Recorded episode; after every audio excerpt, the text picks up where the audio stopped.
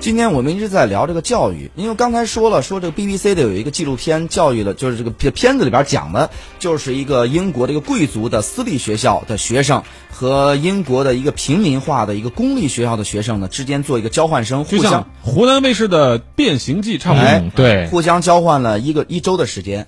那么在当中呢，我觉得有两个例子很有特点。嗯，咱们过去一直说啊，就是说这个呃寒门出这个贵贵贵子。嗯，那么呢，因为啊，就是说你很多孩子呀、我就是希望学习或者考试或者上好的学校，可能是改变我人生的命运的一个重要的机会。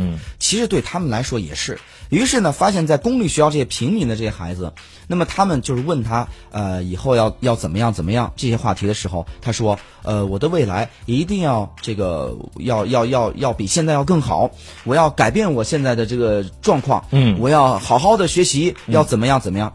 那么呢，当问到这个贵族学校来的孩子呢，发现呀，他们不是像我们过去想象的那样，就是说，哎呀，我现在过得挺好，想想未来干嘛？不是这样子，而是他们有清晰的规划。他说，我将来的目标就是想做一个，比如说工程师。嗯，我现在呢所学的某某专业，或者是在我额外。我底下，我现在经常涉猎的一些东西，都是为我那个做基础。嗯，那么将来，我希望我接下来去到哪一个所学校上学，未来呢，我希望到哪个地方去这个任职等等。那么就得出来一个结论呢，就是在两种不同的环境下长大的人呢，真的是这个，哎，一种呢，他为了自己的生存而考虑的时候呢，其实目标呢是一个非常的，我觉得很模糊的一个概念，就是我要比现在好，我要过得更好，但是怎么好、不知道。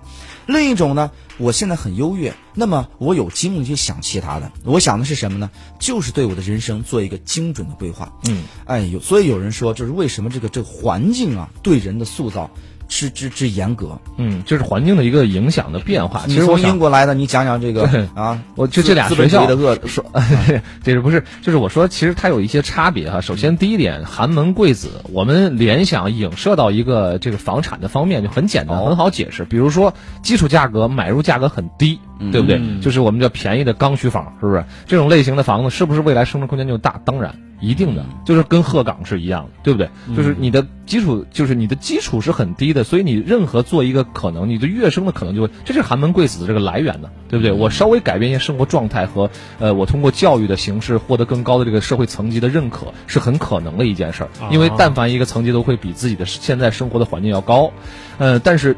为什么说这个它这这这个纪录片的结果并没有特别多的改变？是因为其实这还是经济社会发展的中间的一个过程，就是我们这个从八零后啊到九零后这个年代当中，很多人他其实是属于这个呃，就是富起来的早期。换句话说，我就暴发户，或者说是这个就是财富积累比较迅速的第一代人。跟我没关系。对，呃，这个这个呃。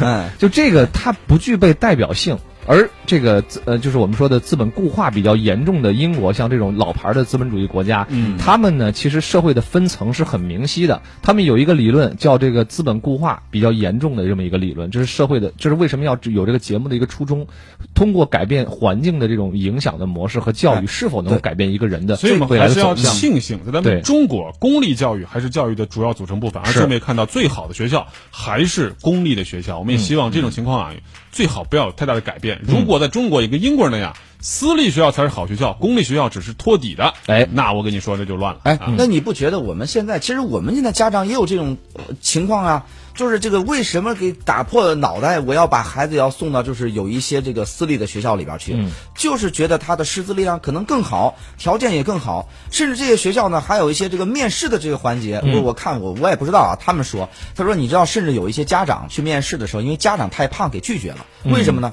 他认为你们家长没有自制力，说明你孩子也没有自制力。嗯就是上海和深圳的一些私校，哎特别特别作精。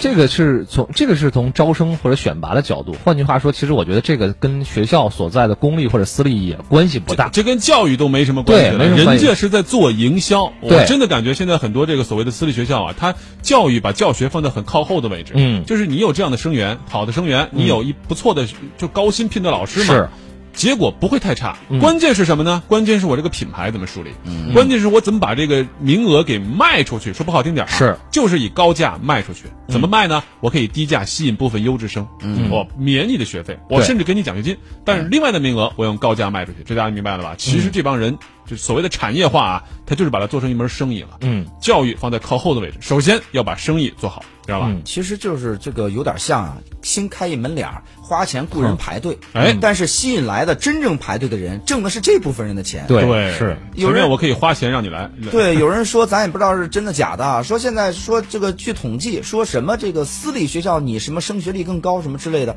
你的所谓的升学率是出一个大数据，也就是你的这个你的生源最好，嗯，就是你生源你基础的都比别人生源好，那你当然成才率高，但是可能跟你的教育质量跟你的这个老师的这个教学水平一点儿半毛钱关系都没有，嗯，那么公立学校呢，可能有些跟你比较啊，它的升学率稍微低一点，是因为它的生源不如你，但是。没有人计算过这些生源不如你的，在这种寒门的最后成才，对出的贵子有多少？这些比例有多少？那有这个才是考验的这个教学质量嘛。还有一种可能就是什么呢？就是这些私立学校或者说民办教育啊，他们主要走的是双轨制，也就是在 K 十二阶段提供国家大纲标准的课程，嗯但是在高中开始提供出学留学、出国留学为目标，这个学生提供 A level 或者 AP 这样的嗯国外接受的标准国际课程。这也是我觉得国内教育目前家长可能会有一些这种焦虑啊，一种担心的一个最主要原因了。对因为有两条路，你可能只能选其中一条。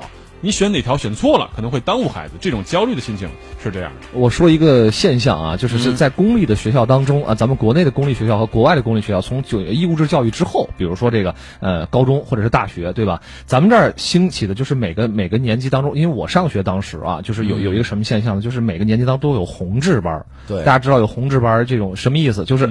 呃，学习成绩很好，对吧？家庭状况不太好家庭状况不太好，没关系，我招到学校里面来，我可以减免你的学费啊、书杂费什么的各种方面，帮助你上学。而国外呢，它通常情况下在大学或者这种义务教育阶段，它是有一部分人，他是什么呢？他是财团的这个继承人，对吧？就财团有钱，家里就就有钱人吧，你可以称为富豪之子。还有这种就是呃从政的政客的这种孩子，他们有也也有这个以这个比如交赞助费的形式进入到学校，当然他们是一个组团，就是他们也有定期的，就像这样这样的一个一个群体一个班级。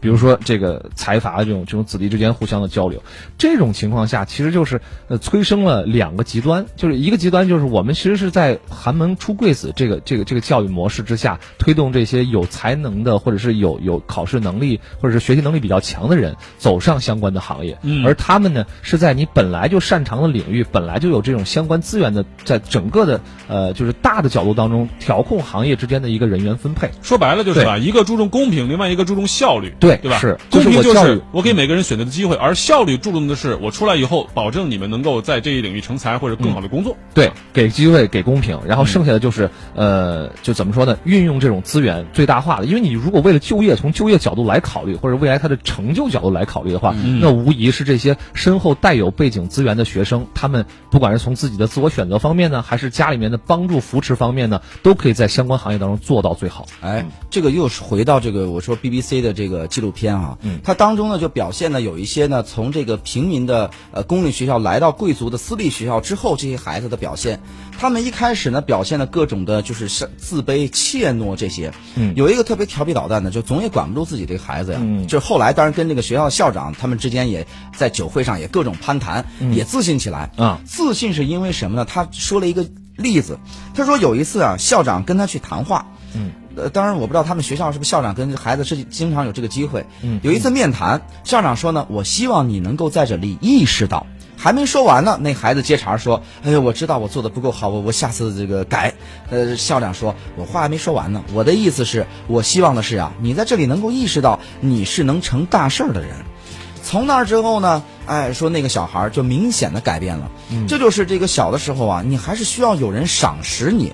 那么另外呢，包括啊，有一些孩子说，就是我想留下来，然后呢，就是就我就说那个寒门的，所谓的寒门的，嗯回去以后最后争争取到奖学金，就是考到一个好的一个私立的学校里边来。嗯给他的感觉就是什么呢？两个学校最大的不同，呃，有一些这其他就不讲了。有一些，他说我在这个贵族学校里边以后啊，我发现，呃，有很有经常会有一些，比如说一些名人的演讲在这里。